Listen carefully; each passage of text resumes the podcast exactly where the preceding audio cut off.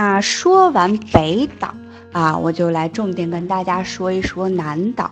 个人认为，南岛的风光应该是新西兰的代表，它各个地形地貌都有，而且它不同季节会有不同的风情。上面大家看到的这幅图其实是我手绘的，大家不要嫌弃我画的比较。那我在上面标注了很多大家在外面去选产品或者看攻略会说到的一些专业的词汇，我就跟大家讲一讲新西兰的南岛到底怎么玩儿。我把这些线路都给大家画起来了，然后新西兰的南岛其实你就可以各种线路自由拼接组合就可以了。接下来呢，我跟大家先讲一讲，就是比较经典的中线和西线。那剩下的这些线呢，会给大家稍微介绍一下。需要的朋友可以稍后来跟我聊。首先，南岛也有几个重点的城市，我都有标出来。在南岛的最北端叫做马尔堡地区，接下来的一个地方叫做凯库拉，再往南边就是基督城 Christchurch，这边有翻译是。典型的英式翻译哈，不用理它。然后往西走是福克斯和约瑟夫冰川区域，中间这条线的点呢，我定位在了 Tekapo 蒂卡波湖，也叫特卡波湖，也是库克山国家公园的一部分。在东边的地方呢，有个地方叫做奥马鲁。所有的线往下汇集在了一点皇后镇，再往东但尼丁。再往最下面，英夫卡吉尔，大家有发现，其实最集中的两个点就是我最开始圈出来的基督和皇后。请大家再看一眼这个地图，我们把它分为了中线，也就是最中间的那一条线，从基督城前往呃蒂卡波湖到皇后镇；西线从基督城到福克斯冰川到皇后镇；东线。基督城到奥马鲁到戴尼丁到皇后镇和南岛的北部，呃，基督城前往马尔堡地区和南岛的南部皇后镇前往英弗卡基尔。稍后我会按照这个顺序来跟大家讲解这些线路它具体的特点怎么玩，大家可以做参考。首先，我们来讲最经典的中线线路，也就是从基督城经过库克山国家公园到达皇后镇。我认为这一条线充满了新西兰景色的精华，但是呢，因为它太热门了，所以很多团队游啊，还有世界各地的客人都会走这一条线。但是它这里的景色非常的美，大家可以看到很多新西兰的旅游宣传片，其实很多景色都是在这一条线上的。好的，我们先从基督城出发，然后大家看我上面的那三幅图。全部都是库克山国家公园的图。从基登城出发以后，我们首先会前往库克山国家公园，这是一片很大的国家公园。那首先第一幅图，大家可以看到色彩斑斓的野花，它其实就是鲁冰花。那它盛开的季节呢，也就是它的春天，十一月到十二月的时间，非常的美丽。我们旁边的第二幅图，就是从蒂卡波前往库克山国家公园的雪山的途中会经过的一片牛奶蓝色的湖，它是冰川融化变成的湖水，叫做普卡基湖，颜色非常的梦幻。它的颜色完全是因为冰川融化融合着矿物质产生的这种非常奇妙的牛奶蓝色。第三幅图呢，就是大名鼎鼎的呃好牧羊人教堂啦，位于蒂卡波的湖边上。那这里呢，也是一个非常热门的观星之地。但其实说到观星，我想提醒大家的一点是，库克山国家公园的很大一片区域都是联合国的星空保护区，不是只有蒂卡波能看得到这样的星空。所以，如果蒂卡波，因为那边酒店非常的少，如果蒂卡波没有酒店可以住，大家不妨就住在库克山国家公园附近的酒店去选，你们仍然是处在同一片星空保护区下，看到的星空仍然的美丽。但是如果你要去参加观星的行程，那蒂卡波有观星的行程，在库克山国家公园内同样也有关星的行程，同样都是前往天文台的，这个是没有差别的。所以大家不要都盯着蒂卡波那一个点，因为它的这个能够承载的客流量真的是非常有限。接下来呢，我们从库克山国家公园出来，就要前往很多户外爱好者的 Wonderland 天堂地皇后镇了。那我再想说一句，皇后镇仍然是世界人民的皇后镇，它的热门程度真的不亚于任何一个世界级的度假城市，所以它的各种资源其实还蛮贵的。但是皇后镇为什么可以卖的这么贵呢？它当然有卖的贵的资本啦。我在下面的这一幅大图放了一张，你们如果去上 Skyline 去吃晚餐或者午餐时可以拍到的皇后镇的全景。皇后镇的临湖而建啊，远处是库克山山脉，在有雪的时候是皑皑的雪山，同时湛蓝的湖水衬托了这整个镇子，非常的美丽。同时呢，皇后镇又有各种各样的户外活动可以参加，比如说它最有名的新西兰的一个很传统的运动。蹦极，哎，新西兰是蹦极的起源地。我觉得，因为新西兰人民都比较闲，所以他们平时都会想一些很奇怪的运动，那么蹦极运动就诞生了。那蹦极运动的诞生地卡瓦劳大桥呢，就在皇后镇不远的地方。皇后镇除了蹦极，还可以跳伞，还可以骑山地自行车，还可以坐空中秋千，还可以坐空气喷气快艇。只有你想不到，没有它做不到。所以你可以参加很多很多户外运动的天堂。我今天在群里看到有有朋友说，在皇后镇玩两天够不够？嗯，然后有人就回复他了，可能玩十天都不够呢，一天玩一个都不会重样的。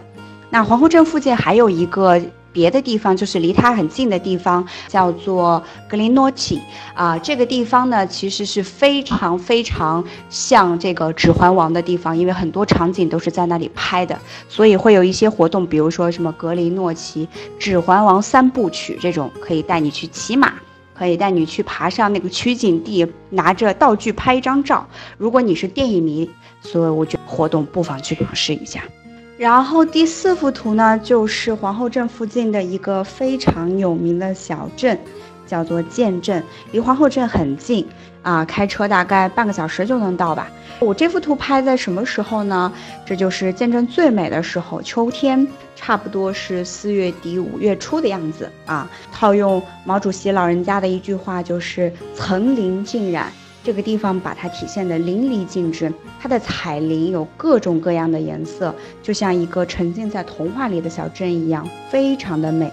因为离皇后镇很近，所以如果大家方便的话，不妨在秋天的时间去拜访一下这个非常古老且美丽的小镇。最经典的中线讲完了，我现在来给大家说一下西线。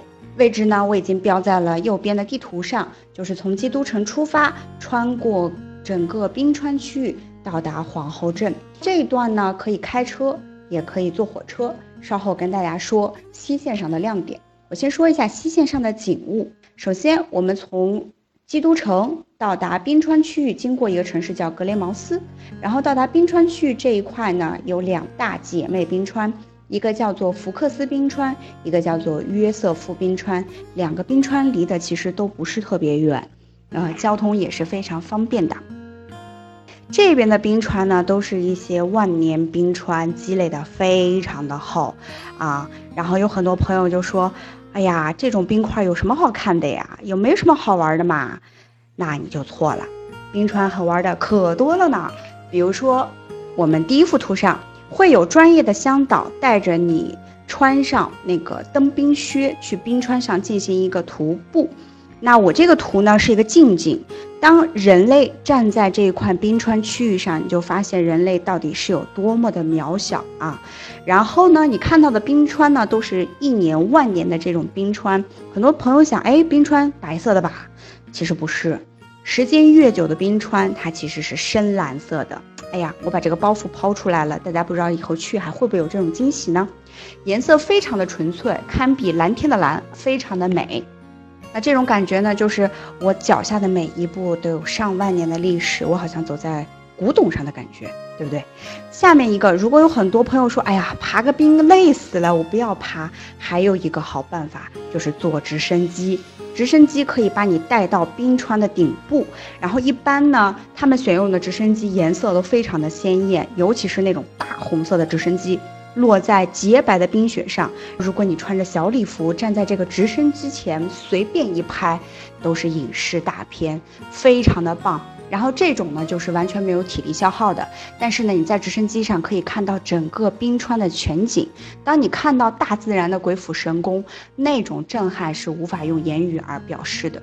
旁边的这一幅图呢，就是我们从冰川出来，一路开往皇后镇。会经过一个非常有名的啊，对国内人可能没有那么有名，但是国外的朋友会非常有名的地方叫做瓦纳卡，现在成为继皇后镇以后第二大旅游胜地。为什么嘞？因为皇后镇人太多了，住不下，而瓦纳卡离皇后镇又很近，所以大家都纷纷涌往瓦纳卡。我只能这样说，皇后镇有的东西，瓦纳卡都有。呃，你想参加的任何户外的运动，瓦纳卡都有。且瓦纳卡的住宿价格要比皇后镇便宜。哇，给你们大家漏了点干货。然后呢，我这幅图呢，就是瓦纳卡非常有名的一个景色，叫做孤独的树啊，一棵树很可怜的孤零零的在瓦纳卡湖的中间，它也是秋天、夏天、冬天、春天有不同的韵味的一个地方啊。冬天有皑皑的白雪，秋天就是一片金黄，非常的美。湖水映着蓝天。如果大家开，比如说参加那种去坐四驱车到农场的那种活动，可以站在山顶。俯瞰整个瓦纳卡的这个景色，你会觉得哇，这个景色真的是太美了。在这里稍微补充一点啊，我可能一开始没有说，新西兰的雪线是非常低的，大家不要觉得到处看到都是皑皑的白雪，会不会像西藏一样那么冷啊？到我的我我去爬雪山，我要冻死了。不会，新西兰的雪线非常的低，所以在。稍微冷一点的季节，你就会看到山头上已经有雪了，但其实温度还没有那么的低。然后新西兰又被称为长白云之乡，为什么嘞？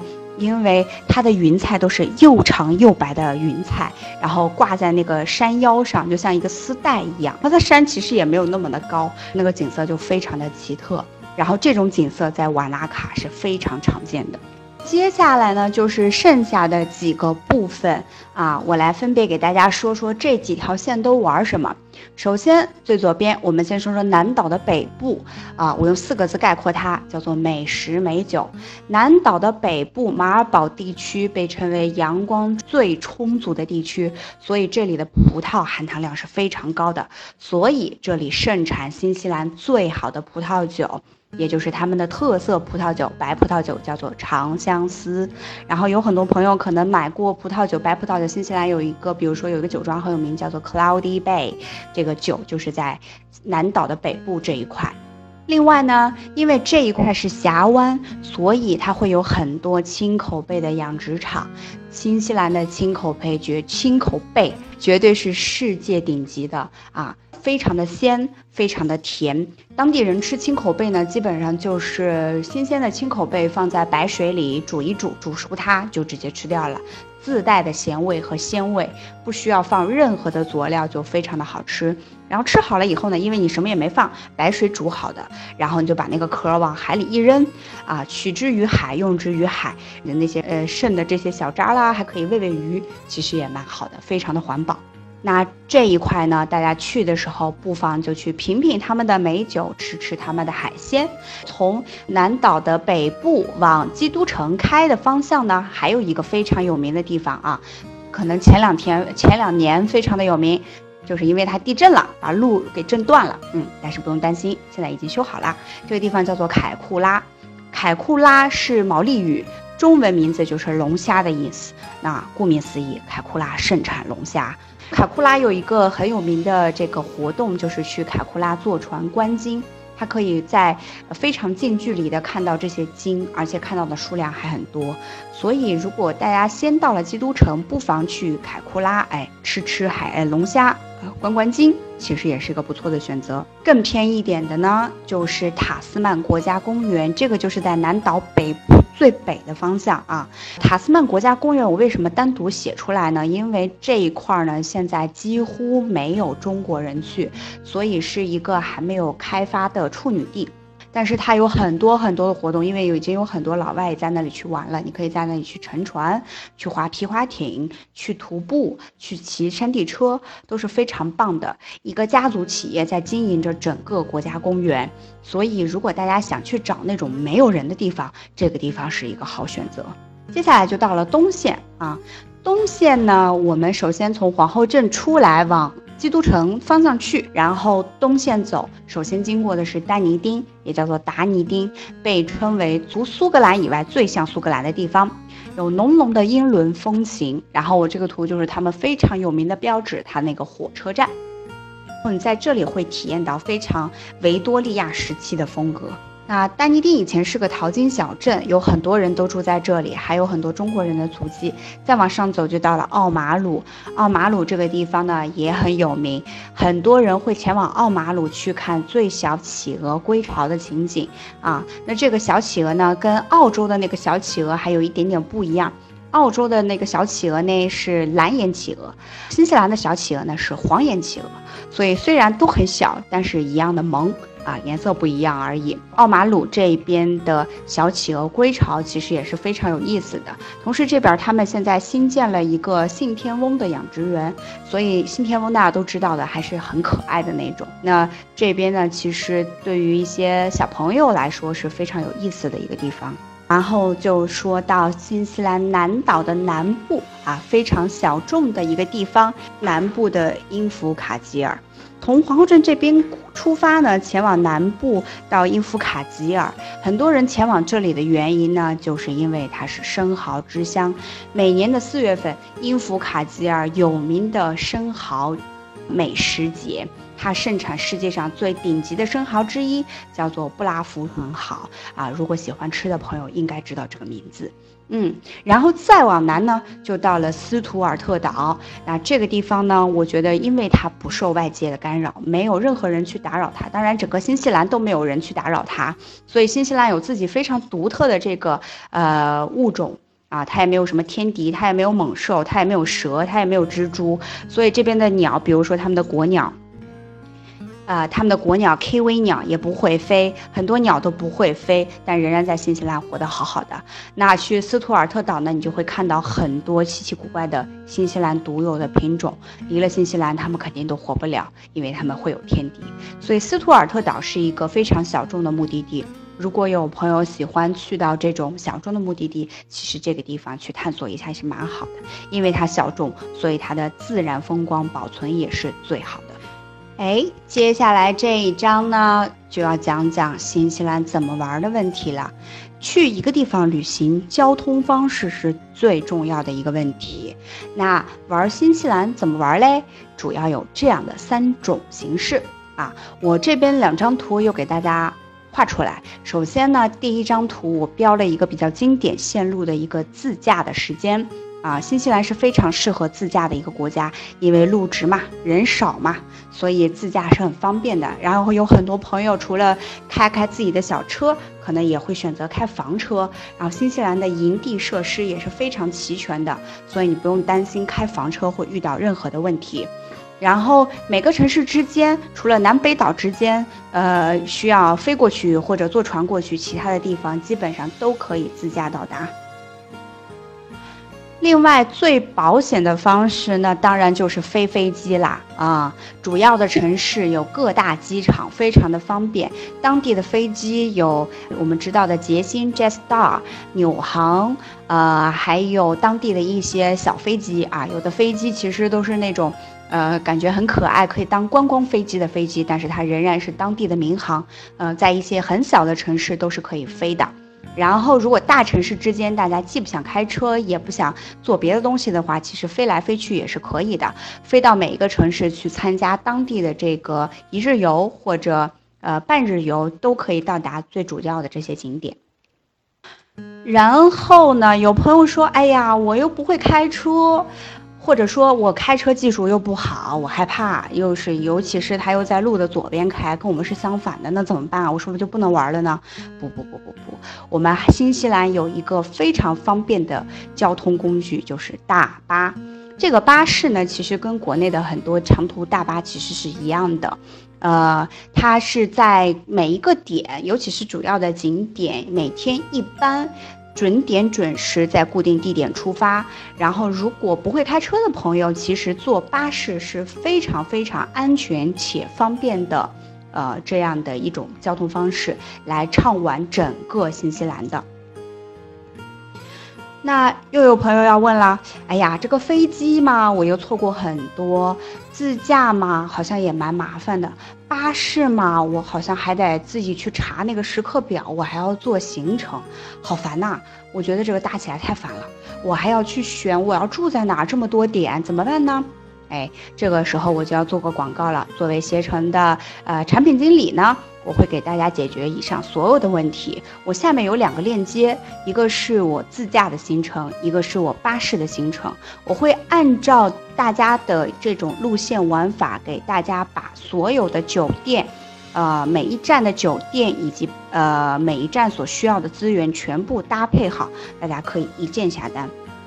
巴士就更方便啦，因为我知道巴士所有的运行时间，它到每一站点的时间，还有它距离的酒店的这个远近，它到机场怎么去，所以攻略我都帮大家做好了。我会把线路全部设计好，帮你把酒店也搭配好，把接送也弄好，整个巴士的这个行程大家不需要再操任何心。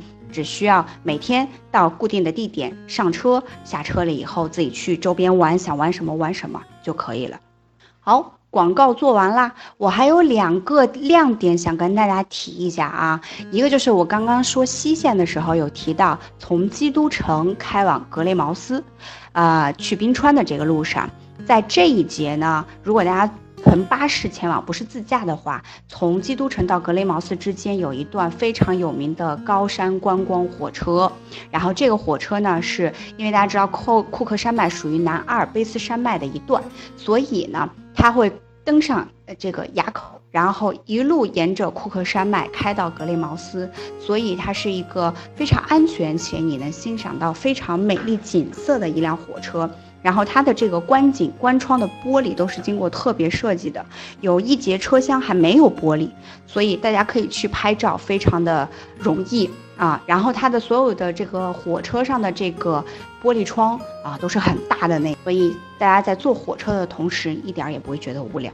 另外呢，就是南北岛之间啊，南北岛之间除了可以飞过去以外呢，还可以坐轮渡过去。呃，轮渡的起始点是在惠灵顿和到皮克顿，也就是北岛的惠灵顿到南岛头上的皮克顿，每一天一班往返，时间呃基本上是早上出发，中午回去这样子的一个呃时间。为什么我推荐大家去这个轮渡嘞？因为我知道很多朋友去南岛要去的一个地方离皇后镇很近，叫做米福峡湾，米尔福德峡湾，对不对？但其实米尔福德峡湾去的人非常的多，所以我还是秉着一个自由行主义者的态度，给大家推荐一些高性价比的地方。呃，南北岛之间经过的这一片海峡就是马尔堡峡湾，所以你是在用一个正常的交通工具横跨整个马尔堡峡湾，然后你大概有三到四个小时在马尔堡峡湾上欣赏风景的时间。啊，如果有朋友说，哎，我南北岛自驾怎么办啊？然后有两种方式，第一种，如果你非常的有钱，你可以把你的车直接开上轮渡，他给你拉到另一个岛去。假如你说，哎呀，我没有钱，这个这个太贵了，那你可以从北岛把车还了，然后过这个海峡到南岛，再重新租车。很多租车公司把这个都是算作是同一段的，他不会单独给你再收收费。所以我觉得这个相比较于你自己单独要报报一个这种 tour 去去到一个非常远的米福峡湾的地方，还不如直接把它放在你的行程中，自然而然的去体验它的风光。然后从皮克顿下来，哎，我再到北部去喝喝小酒，吃个海鲜，其实是非常非常自在的一件事情。那以上呢，就是我们今天要分享的新西兰的全部内容啦。希望大家以后有机会能够安全的放松的去体验新西兰的一个美景和它的文化。那因为时间有限，呃，一个国家可以玩的地方实在是太多，所以我今天提供给大家的都是一些非常经典的。如果是第一次去的朋友，或者说第二次去的朋友，他们可以。你们可以去到的地方，那更深度的呢，其实都在这我刚刚说的这几条线上，等待着大家去挖掘。那希望大家以后去新西兰的时候能够玩得愉快。接下来我看看大家有提什么问题，我来挨个回答。哎，有朋友问到说去南岛需要几天？这个我觉得就根据你想玩什么，你想走哪些地方来定。你是想深度玩还是随便玩来定？那我觉得南岛我保守的来算，最短时间也要至少一个星期。如果只有十天，推荐什么线？如果只有十天呀？那我推荐你到奥克兰加罗托鲁瓦用两天的时间，然后南岛用六天的时间，然后再加上来往返的两段飞机，差不多就可以了。